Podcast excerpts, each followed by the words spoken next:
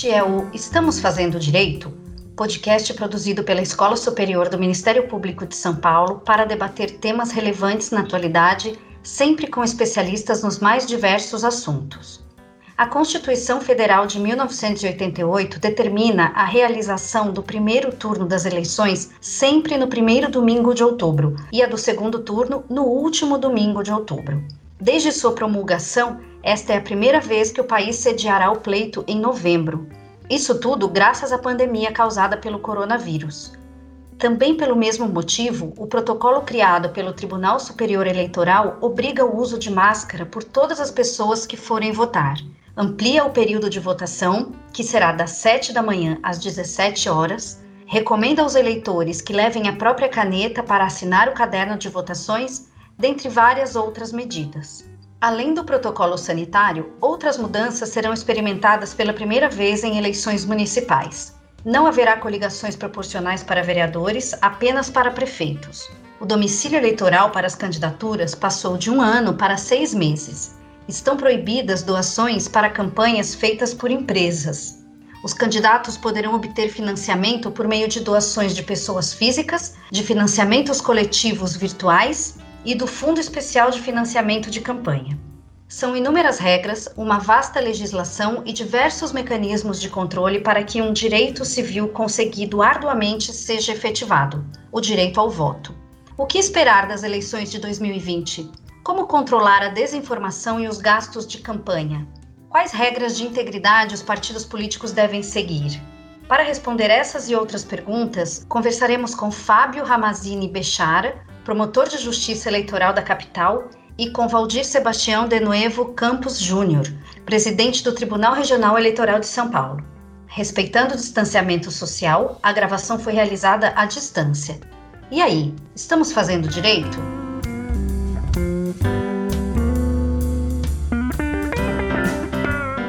Olá a todas e a todos.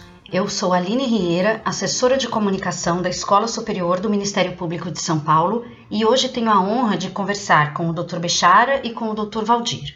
Muito obrigada pela participação dos senhores. Dr. Valdir, o senhor preside o Tribunal Regional Eleitoral com maior número de votantes no país.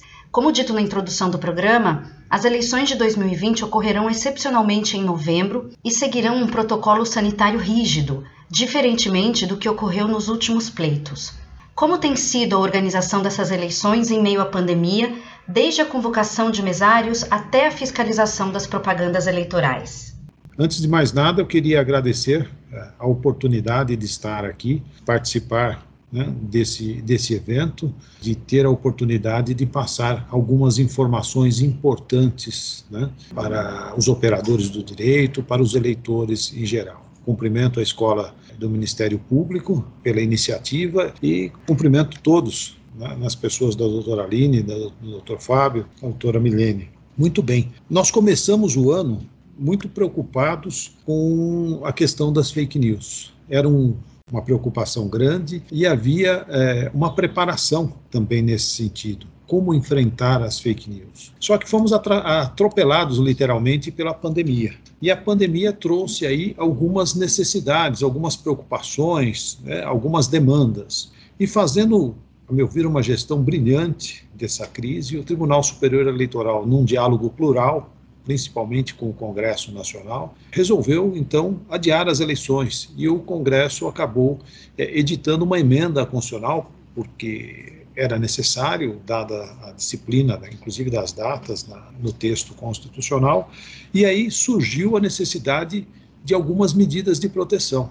Houve né, necessidade de trabalharmos durante algum tempo de forma remota e gradualmente tivemos que retornar ao trabalho presencial. Tínhamos que preparar as urnas, tínhamos que né, verificar as urnas que estavam em condições de trabalhar, corrigir as urnas que eventualmente estivessem com algum problema e desenvolvemos alguns procedimentos para trabalhar nesse momento de distanciamento, de, de, de trabalho é, remoto. Por exemplo, os mesários. Os mesários acabaram sendo convocados além daquela carta tradicional né, de, de, de, convocação, eles foram convocados pelo WhatsApp e por e-mail e puderam confirmar essa convocação por esses meios também. Então, tivemos aí, é, apesar das necessidades de adaptações, um trabalho bastante é, eficaz nessa preparação das, das eleições.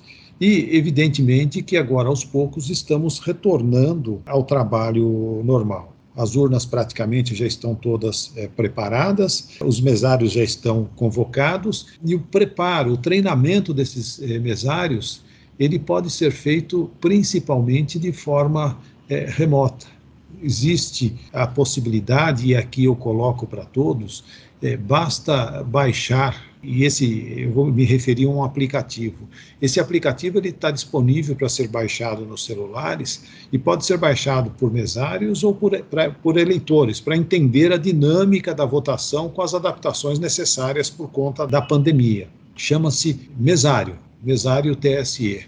Então, é possível baixar no, no, no celular e lá ter, teremos todas as informações necessárias de como será a dinâmica no local de votação e também no momento da, da votação. Então, esse treinamento pode ser feito por esse aplicativo, será feito também pela internet, aí num sistema privativo, em algumas, alguns municípios menores, em que não for possível fazer nem de uma forma nem de outra, excepcionalmente com regras sanitárias é, rígidas, o treinamento será presencial. Mas tenho certeza que essas medidas elas promoverão uma eleição com segurança e no dia da votação. Eu acho que é importante lembrar, no dia da votação nós já temos protocolos de segurança desenvolvidos pelo Tribunal Superior Eleitoral, no sentido de garantir a segurança do eleitor. As filas serão formadas com distanciamento, todos terão que comparecer no, nos locais de votação com máscara, os mesários utilizarão máscara e face shield, aquela proteção é, facial. Em toda sessão eleitoral haverá álcool em gel e álcool é, líquido para desinfecção de objetos e das mãos. Haverá um contato mínimo né, do, do, eleitor com os mesários, ele só terá que assinar o caderno de votação, o, o eleitor mas para se identificar ele vai exibir o seu documento com foto. Se for necessário, rapidamente ele vai abaixar a, a, a máscara para que o mesário possa reconhecê-lo e comparar com a fotografia apresentada. Se ele levar a, a, sua caneta, que é o que nós recomendamos, assinará com a sua caneta, não, ele não tem necessariamente que pegar o, o, assim, o comprovante de votação na hora, ele pode depois retirar isso através é, da internet e ele vai ter que fazer a desinfecção das mãos antes e depois da votação. E, e lembrando, nas três primeiras horas do dia, a preferência é, é das pessoas que se encontram no, no grupo de risco, mas é, outras pessoas, evidentemente, poderão votar nesse horário e o pessoal do grupo de risco poderá também, se for necessário, comparecer depois para a votação. Mas estar no grupo de risco, de risco também não exonera as pessoas de votar. Se não fizerem isso, vão ter que fazer a justificativa da sua ausência. Neste ano, por conta da pandemia, nós não teremos mesas para justificativas. Aqueles convocados, eles vão acabar ficando nos locais de votação, se não, for, não estiverem trabalhando como mesários, eles estarão orientando os eleitores. Então, como é que o eleitor, no dia da eleição, pode justificar se ele não estiver no seu domicílio eleitoral? Ele poderá ir a qualquer sessão eleitoral, lá ele fará a sua justificação, ele entra na fila junto com os eleitores que estão votando e ele fará a sua justificação, ou ele poderá utilizar o aplicativo chamado e-título. E dentro desse aplicativo e-título, ele terá uma operacionalidade denominada justificativa e poderá fazer essa justificativa pelo celular. E terá que ser pelo celular, porque esse aplicativo exige um georreferenciamento para demonstrar que a pessoa está fora do seu domicílio eleitoral. Fora dessas situações, ele terá 60 dias após as eleições para fazer a justificativa, que pode ser pela internet.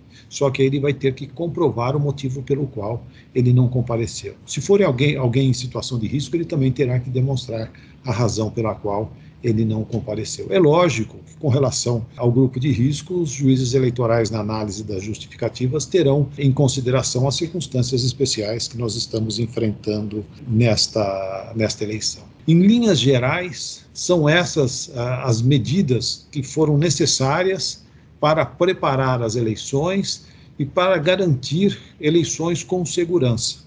E não tinha outro jeito, porque o nosso sistema de votação é através das urnas eletrônicas, e as urnas eletrônicas exigem a presença do eleitor. Então, a nossa grande preocupação seria uma desconfiança do eleitor e termos uma grande abstenção. Creio que, se o eleitor se convencer, como já se convenceu né, no momento né, da adesão dos nossos voluntários, né, para atuarem como mesários ou como apoiadores, se ele se convencer que as regras são seguras e são seguras, né? É, nós estaremos cuidando com essas regras da saúde dos, dos eleitores, dos nossos colaboradores, dos nossos servidores da Justiça Eleitoral, e o voto do eleitor estará cuidando da saúde da nossa democracia.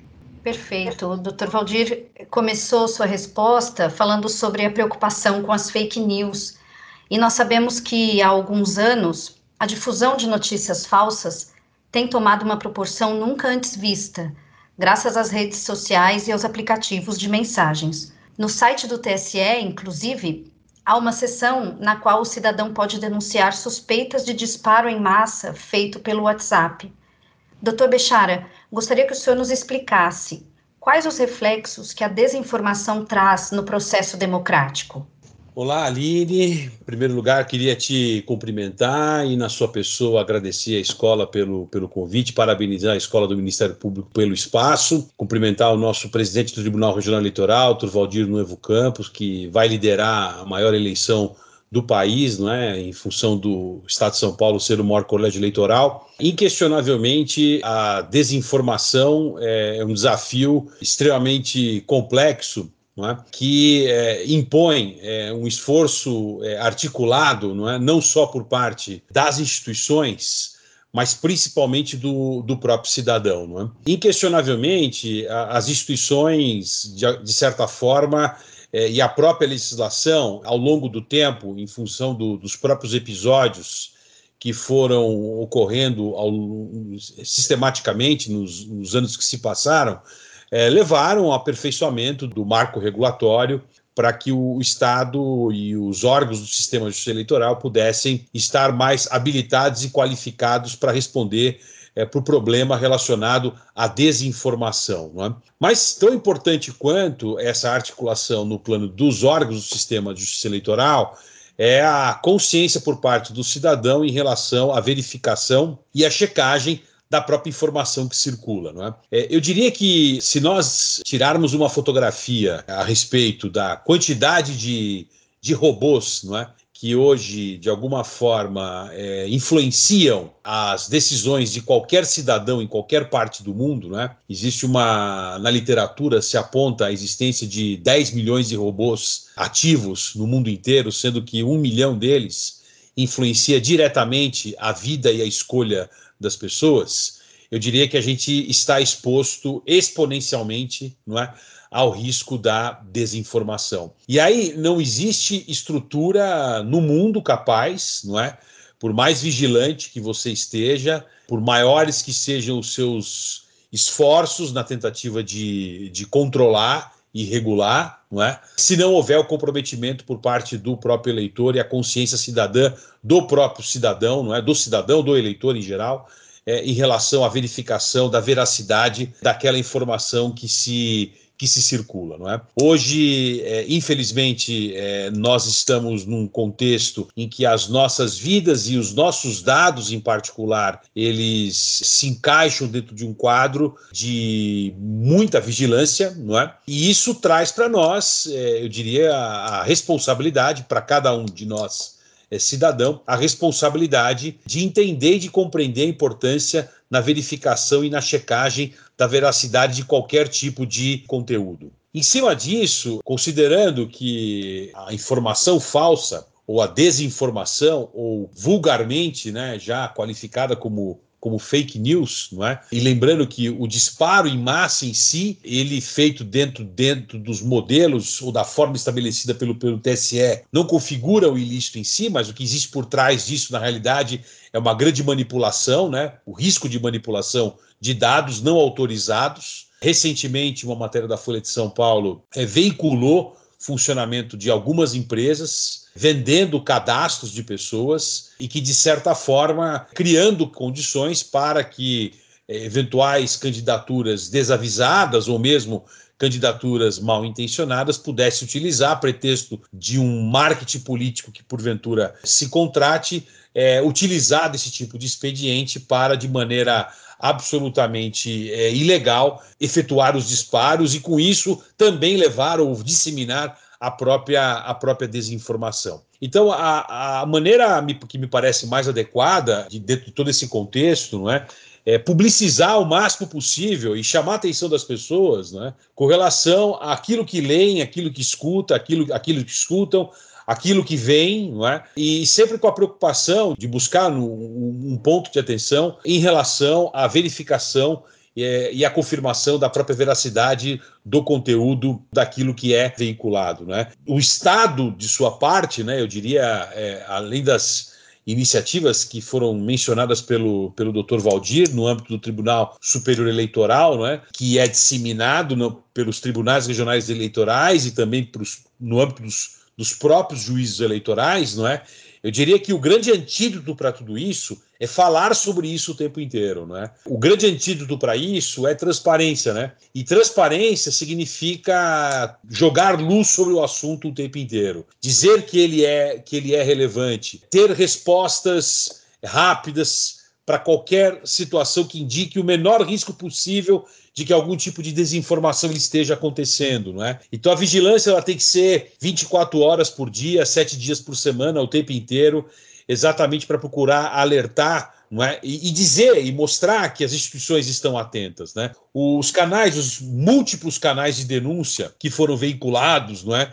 as recomendações que no âmbito é, da justiça eleitoral foram feitas para os partidos é, o Ministério Público, em particular a Procuradoria Regional Eleitoral, e também o Ministério Público Eleitoral em primeira instância. Nós, aqui na primeira zona eleitoral, pelo menos, a gente tem tentado ser o mais ativo possível é, em alertar os partidos e as candidaturas com relação aos, aos riscos que isso representa para o processo democrático, por óbvio, mas principalmente os próprios riscos de responsabilização daqueles que eventualmente se utilizarem de algum desses expedientes seja no âmbito administrativo, seja no âmbito civil e também no âmbito, no âmbito criminal, não é? Então, esse, esse movimento de alerta o tempo inteiro, esse movimento de, de transparência o tempo inteiro, esse movimento de contato e de interlocução, a despeito de todas as dificuldades que o período de pandemia trouxe do ponto de vista da interrelação pessoal, a tecnologia acelerou as oportunidades do acesso e do contato e da própria e da própria interação. E eu acredito que essa é a melhor maneira, acho que de maneira muito simples, pragmática, rápida, é de fazer com que se consiga reduzir qualquer tipo de efeito danoso que a desinformação ela possa causar na opinião e no juízo de valor por parte do eleitor.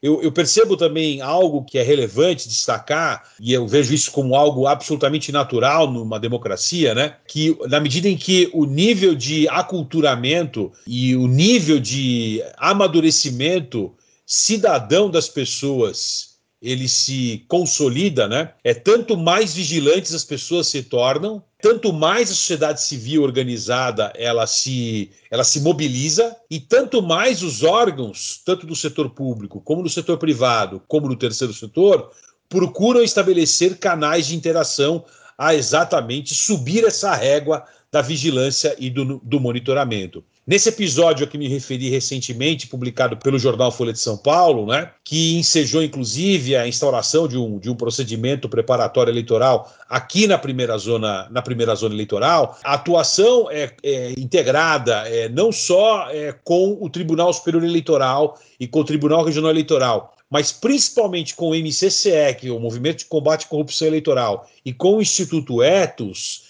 de forma sinérgica não é, e rápida, teve um efeito altamente positivo, por exemplo, com a saída do ar de um dos sites que era acusado de estar é, negociando e vendendo é, cadastros de, de usuários. Né? Essa situação hoje ela se tornou ainda mais crítica por conta da entrada em vigor da Lei Geral de Proteção de Dados. Inclusive, existe uma ação civil pública que foi ajuizada no Distrito Federal com, contra um conjunto de empresas é, que vendem esses cadastros, exatamente porque hoje há regras muito mais rígidas em relação ao controle e ao manuseio dessas informações principalmente quando é, se exige como regra o próprio consentimento em algum momento por parte do consumidor ou do titular daquele dado em relação ao uso daquela, daquela informação. E aquilo que a gente fala, né? Na dúvida sobre a veracidade da informação, não compartilhe as pessoas têm que entender que o ato de compartilhar, de colocar um like, não é? Ou qualquer tipo de comportamento que fuja de um compromisso ético, não é? Em relação a tudo daquela, daquela informação, pode inclusive gerar problemas para essa pessoa. Então, assim, as pessoas têm que entender que tão importante quanto checar, a depender da, do tipo de comportamento que ela, via, ela vier a ter, ela pode se tornar um alvo também, não é? Para o bem e para o mal. Isso, exatamente. E nos últimos anos, nós testemunhamos, não só aqui no Brasil, mas em diversos outros países, uma polarização exacerbada em relação a posicionamentos político-ideológicos. Ao mesmo tempo, a insatisfação e o desencanto pela política nunca saíram de cena. A sensação de que o país não melhora e a sociedade não evolui, independentemente do partido que nos governe em quaisquer das esferas, continua presente. Dr. Valdir, o senhor vê saída para que essa apatia em relação à política dê lugar a um maior engajamento e a uma politização consciente da população? Essa é uma questão é, extremamente complicada. Mas nós estamos no momento de evolução, de evolução das comunicações é, sociais. Hoje nós vivemos naquilo que, que alguns já chamam de praça digital. E essa praça digital é, rompeu fronteiras, rompeu distâncias, aproximou as pessoas e deu voz a muitas pessoas. E é justamente essa realidade que, de alguma forma, aproximou as pessoas das questões sociais e também do processo é, político-eleitoral. E isso tem gerado uma polarização. Né? Isso tem sido a causa da polarização. Mas estudos têm mostrado que a polarização sempre é, é maior quando nós temos uma baixa educação midiática e quando nós temos uma assimetria social razoável no que tange a consciência social e política. É preciso né, sempre um trabalho educativo, pedagógico, demonstrando que a, demo, a demonização da, da política é o caminho equivocado para a solução dos problemas que nós temos de natureza social e política. Aqui, repetindo a professora Maria Teresa Sadek, eu diria o seguinte: a atividade política, por sua complexidade, por seu viés combativo, sempre, pode não levar aos céus, mas a sua ausência é um verdadeiro caos. Ou seja, a, a sociedade ela demanda uma estruturação política. Então, a política ela é indispensável na estruturação e na pacificação social. E creio que hoje, no ambiente da, das redes sociais, isso, a solução dessa questão por conta da capilaridade das redes sociais, dessa praça digital em que todos se manifestam e, e que abre as portas para inclusive a, a desinformação e as fake news, a solução dessa questão ela ficou é, um pouco mais complexa. Mas creio eu que é uma realidade que está trazendo as pessoas para uma consciência maior, quer seja uma consciência maior das questões de natureza social, quer seja para as questões eh, de natureza política as pessoas estão aprendendo a fazer a gestão desse novo momento. A quantidade de informações que se recebe é muito grande e, evidentemente, que a qualidade das informações caiu. Mas, como disse o Dr. Fábio Bechar agora há pouco, as pessoas hoje parece-me que estão se conscientizando né, da necessidade de estarem atentas nessa praça digital. Hoje é preciso que as pessoas aprendam a fazer essa a gestão dessa nova forma de comunicação social. E há indicadores pesquisas, inclusive internacionais, dados internacionais, que mostram que as pessoas estão, sim, hoje preocupadas né, com essa nova forma de, de relacionamento. O problema é que nós temos, como foi colocado também, profissionais trabalhando nessa área, gerando a, a desinformação. Então, creio que o voto livre e esclarecido ele vem através de uma sociedade bem informada e com condições de ser bem informado. Então, é preciso também é, que os eleitores, de uma forma mais uniforme, tenham adequado acesso é, aos bens sociais. Esse me parece o caminho para uma sociedade mais consciente e que tenha condições de participar de um, de um pleito eleitoral, de um processo político eleitoral, de uma forma mais efetiva. E creio que essa nova realidade, embora tenha o seu lado complexo, a comunicação online em tempo real, é uma nova realidade que está ajudando ao amadurecimento da nossa sociedade, né? está ajudando a elevação cada vez maior, a lapidação da consciência social e política da nossa eh, coletividade, porque essas pesquisas internacionais mostram né, que quanto mais nós elevamos a consciência social e política do eleitorado, menor é a polarização, os efeitos dessa nova forma de comunicação social. Perfeito. E ainda sobre o descrédito da população em relação à política no Brasil, houve grande polêmica quando o fundo eleitoral foi criado em 2017 para ser mais uma fonte de recursos públicos no financiamento de campanhas eleitorais. Doutor Bechara, o senhor acredita que a destinação desses recursos é uma forma eficaz de promoção da democracia? E como tem sido a fiscalização deste novo regramento?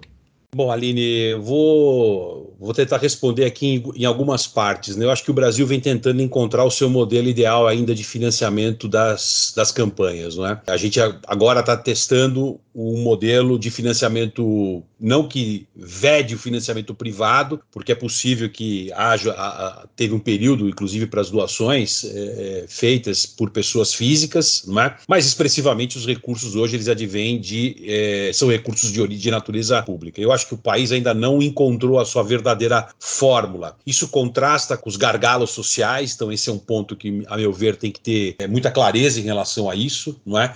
É, existe um outro ponto que eu ainda acho que é um grande tabu a ser equacionado, que é a autonomia partidária, que define que tem total é, independência, né? Sem entrar aqui na discussão da diferença entre autonomia e independência, mas enfim, tem total liberdade para poder definir a destinação do recurso dentro do próprio partido. Então, eu acredito que a gente ainda vai testar um novo modelo. Isso aumenta a necessidade de fiscalização com relação a quem está prestando serviço, quem está sendo contratado, não é? A lisura que deve existir dentro desse processo e, e não tenho dúvida, não é, que é, as amostras que virão após essas eleições municipais, né, que se diferenciam das eleições anteriores, a gente vai ter mais um elemento aí para poder, em novos, em novos esforços de tentativa de discussão sobre a forma como deve ser o financiamento das campanhas no Brasil, a gente pode ter, muito provavelmente deve ter um novo capítulo aí de discussão e de encaminhamento, não é? A experiência recente, revelada pelos grandes esquemas de corrupção, revelaram um grande desvirtuamento no modelo de financiamento de campanhas por empresas privadas, não é? Eu tenho, eu sinceramente tenho dúvidas, não é? Se a melhor forma é, é, é só pública ou só privada, ou se buscar um modelo híbrido possa fazer mais sentido. Não é possível que a deterioração que se percebeu nos escândalos, revelada pelos escândalos de corrupção, elas não, os problemas eles não estavam relacionados a quem estava doando, né? É, ao, a, quem, a quem se declarou que estava doando. Os problemas que foram identificados era exatamente um sistema paralelo de financiamento das campanhas regado com dinheiro vivo, né? Com dinheiro em espécie, com uma estrutura criminosa montada paralelamente para poder irrigar as campanhas eleitorais. Isso não tem nada a ver com o financiamento privado de campanha, isso é o financiamento ilícito de campanha. E a possibilidade de um modelo como esse, o olhar sobre isso, ele não está na origem do recurso, ele está na própria relação, por vezes espúria, que se estabelece dentro do sistema político, não é? com o setor privado, por exemplo, como esse detectado nas grandes investigações, que levou à construção de um modelo paralelo de financiamento das eleições, totalmente alheio não é, ao sistema de justiça eleitoral. Então, assim, eu confesso para você que eu tenho muita dificuldade ainda de ser assertivo para dizer esse é o melhor modelo ou aquele é o pior modelo, não é? Eu vejo que a gente deu um passo e a experiência dessas eleições elas vão mostrar o que, que funcionou e o que, que não funcionou e se os velhos problemas ainda persistiram, não é? Em relação ao financiamento, ainda que sejam recursos públicos majoritariamente, e levando e não, e não podendo desconsiderar nesse quadro o fato de que nós somos um país que ainda tem carências muito grandes e de duvidosa efetividade é, do ponto de vista democrático é, dos efeitos que esse financiamento com recursos públicos pode, ao final, vir a acarretar. Perfeito. E o uso de urnas eletrônicas e a biometria para a identificação dos eleitores são exemplos de como a tecnologia auxilia na realização das eleições, fortalecendo ainda mais o processo democrático.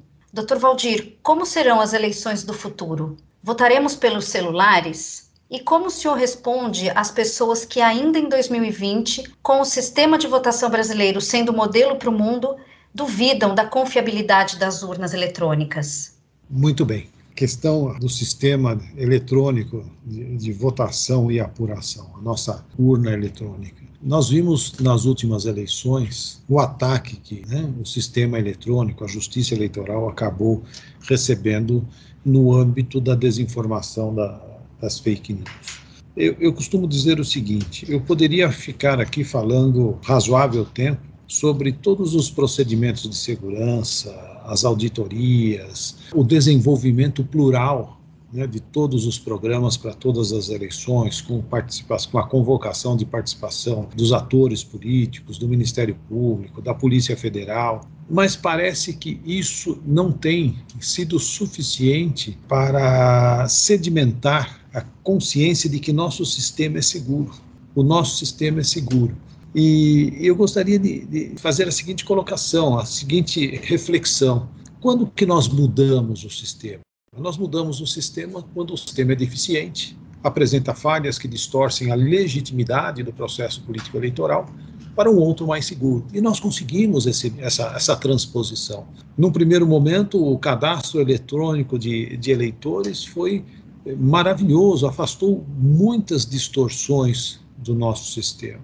E depois, num passo seguinte, isso foi por volta de 1986, e aí por volta de 1996 nós já estávamos iniciando né, a utilização da, da urna eletrônica. E a urna eletrônica, realmente, eu já participei de eventos internacionais, inclusive de caráter mundial, no que tange aos sistemas é, eleitorais, e a única referência que eu recebi para o nosso sistema é de que é um sistema altamente confiável. Não há dúvida sobre a confiabilidade. Então, pensarmos em trocar o sistema seria fornecer uma comodidade maior para os eleitores votarem, mas não seria necessariamente um passo no sentido um passo a mais no sentido da segurança, porque hoje a urna eletrônica, como ela funciona no momento da votação, sem qualquer conexão externa, a segurança da recepção e da apuração é muito grande. Eu poderia trazer dados da realidade, dados empíricos para demonstrar essa essa confiabilidade. Basta olharmos para o resultado das eleições em 2018. Lá nós tivemos uma renovação de mais de 50% do Congresso Nacional, líderes políticos tradicionais, por N motivos, não conseguiram se reeleger.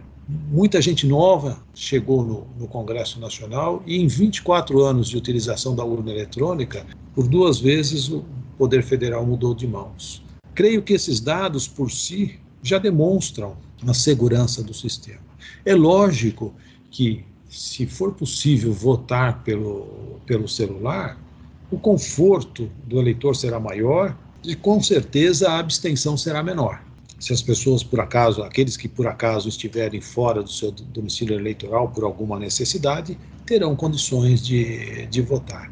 Mas a questão das urnas é, eletrônicas, eu volto a dizer, concepção desse sistema trouxe um ganho de legitimidade enorme. Eu acho que o trabalho maior agora é, é o trabalho de rebuscarmos o controle do processo político eleitoral para que o eleitor bem informado possa trazer aí, né, quando votar, trazer o seu voto livre e esclarecido.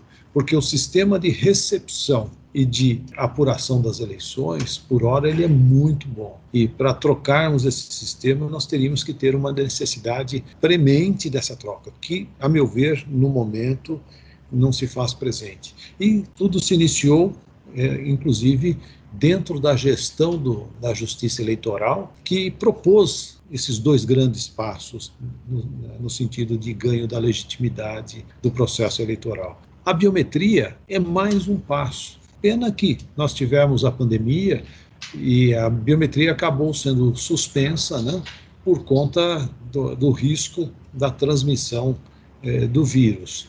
Mas é outro ganho enorme de legitimidade. Portanto, creio eu que talvez é, uma campanha educativa no sentido de sim, tornar mais clara a segurança e a certeza do nosso sistema até diminua um pouco esses pleitos no sentido de que nós precisamos evoluir o nosso sistema. Precisamos, seria bom que tivéssemos um sistema até mais prático. Mas essa substituição, a meu ver, só pode ser feita se conseguirmos chegar a um sistema tão seguro quanto este ou mais o que não é fácil. Então, é preciso que haja uma conscientização de que nosso sistema efetivamente é seguro e precisamos trabalhar né, numa forma de concretizar essa sensação de segurança e de certeza junto a, a, ao nosso eleitorado. E nós sabemos que os partidos políticos possuem autonomia em sua gestão, porém devem seguir várias regras, e um exemplo disso é o controle da cota de 30% das pessoas candidatas a cargos eletivos serem mulheres. Dr. Bechara, como é feita a fiscalização dessas regras de integridade dos partidos? O que o Ministério Público pode fazer nesse sentido? Veja, em primeiro lugar, é importante ter em mente que os partidos políticos são pessoas jurídicas de direito privado, né? Portanto, eles são dotados de, de autonomia, embora evidentemente submetidos ao controle por parte de todo o sistema de justiça eleitoral. Existem alguns projetos de lei que tramitam no Congresso Nacional que visam criar, obrigar os partidos a introduzirem regras eh, de compliance, é? que no fundo se traduzem em programas, eh, se instrumentalizam em programas de integridade. Os programas de integridade, eles procuram, de certa forma, preservar a própria reputação do partido e das pessoas que o compõem e isso passa, evidentemente, a, a questão que envolve a reserva de cotas, é, o percentual que deve ser destinado a candidaturas femininas, a repartição dos recursos públicos, a conformidade dos prestadores de serviço. Mas, evidentemente, é, a gente percebe que esse é um tema bastante sensível não é? e que precisa ser cada vez mais falado, debatido, discutido e cobrado, não é? Porque, é, sem dúvida alguma, é, vai cair em algo que a gente, acho que desde o início dessa nossa, desse nosso debate, não é?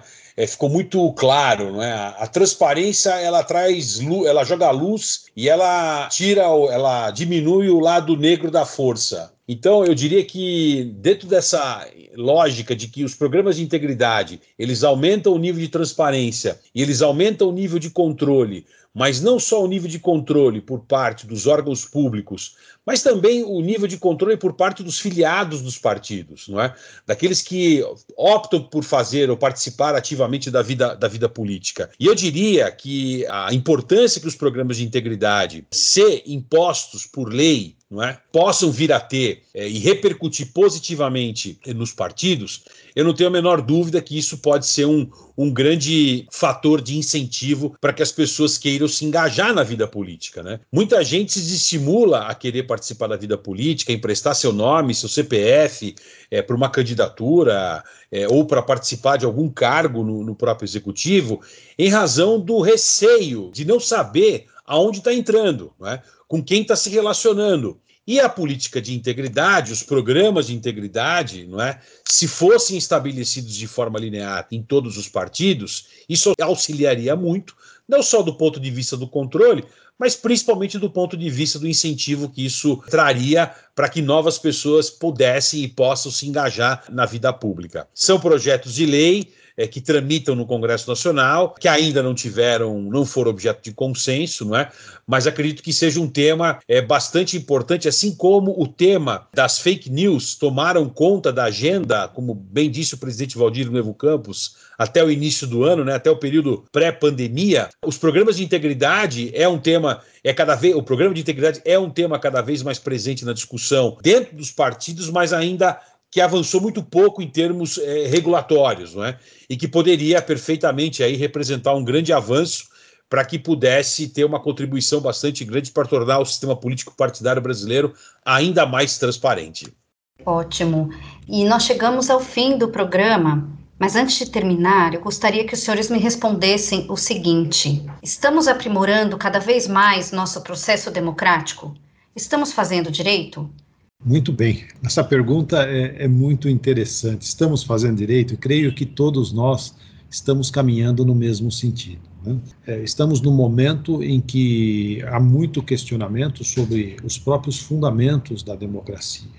E eu acho que as pessoas estão cada vez mais se conscientizando da importância da atividade política para que possamos caminhar aprimorando cada vez mais a nossa sociedade. Hoje nós temos ações proativas, tanto de entidades públicas como privadas, do Tribunal Superior Eleitoral, do Ministério Público em geral, é, buscando um esclarecimento maior da sociedade a respeito da importância da atividade política. E a gestão do processo político tem buscado justamente trazer também essa, vamos dizer, essa legitimidade, esse avanço, né, no sentido de, de uma maior consciência social e política para que a gente possa aumentar a legitimidade do nosso sistema representativo. Creio que estamos no caminho certo. Aqui em São Paulo temos aí diversas ações nesse sentido, o TSE também tem, e estamos hoje caminhando, lógico que avanços e retrocessos, mas até nessa nova forma de comunicação social, creio eu que democratizou muito a informação, que pese os problemas que surgem, né? Todo avanço tem seu pedágio, tem seus pedágios, mas nós estamos avançando muito, as pessoas estão melhor informadas e com isso nós teremos aí sempre um processo é, muito melhor. Eu gostaria aqui de, de reforçar os meus agradecimentos né, pela iniciativa da Escola do Ministério Público e pelo prazer também de estar aqui abordando essas questões eh, eleitorais tão interessantes na companhia do meu amigo, né, já de longa data, Dr. Fábio Bechara, né, um profissional extremamente competente e comprometido, que atuando perante a primeira zona eleitoral, creio que a, a zona mais complexa né, do Estado, por estar aqui fazendo a gestão do processo político eleitoral na, na capital, vai fazer um grande trabalho junto com o Dr. Marco Antônio, titular da, da primeira zona, e é um prazer e, e, assim, e um dever estar aqui trazendo essas reflexões, trazendo essas informações importantes sobre o nosso processo político eleitoral. Muito obrigado pelo convite, foi um grande prazer e uma honra a participação neste evento.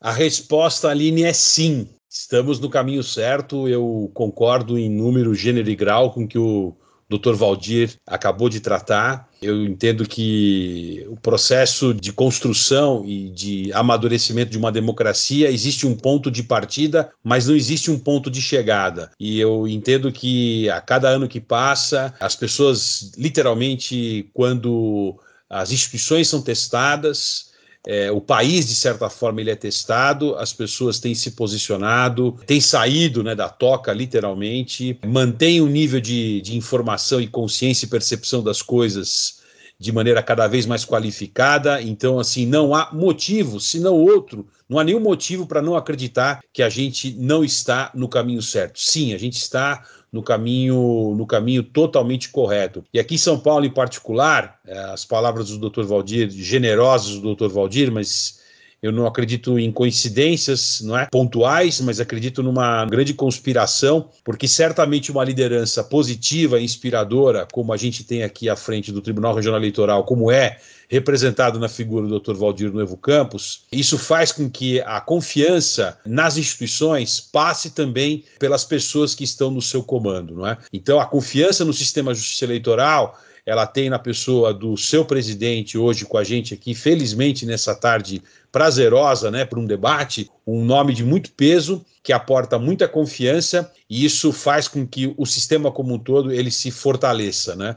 Quanto mais fortalecido o sistema, quanto mais fortalecidas as instituições, mais tranquilidade e mais avanço a gente tem. Eu fico aqui, eu cumprimento ah, mais uma vez a iniciativa da escola, registro a minha felicidade também de poder ter tido essa oportunidade, oportunidade de, de debater discutir com o Dr. Valdir Novo Campos, que eu volto a insistir, cuja liderança positiva e inspiradora em São Paulo, com certeza, traz a serenidade e a responsabilidade necessária para que esse momento ele seja o mais frutífero possível, passe o mais desapercebido possível, não é? E com resultados altamente satisfatórios. Mais uma vez, muito obrigado e parabéns pela iniciativa, Aline. Eu que agradeço, doutor Bechara. Agradeço aos dois. Muito obrigada pela participação dos senhores. E só lembrando que temos um programa sobre fake news e desinformação, gravado em maio deste ano, disponível em nossas plataformas de podcast. Aos nossos ouvintes, muito obrigada pela audiência. Sigam nossa programação no site e nas redes sociais da escola e até o próximo. Estamos fazendo direito?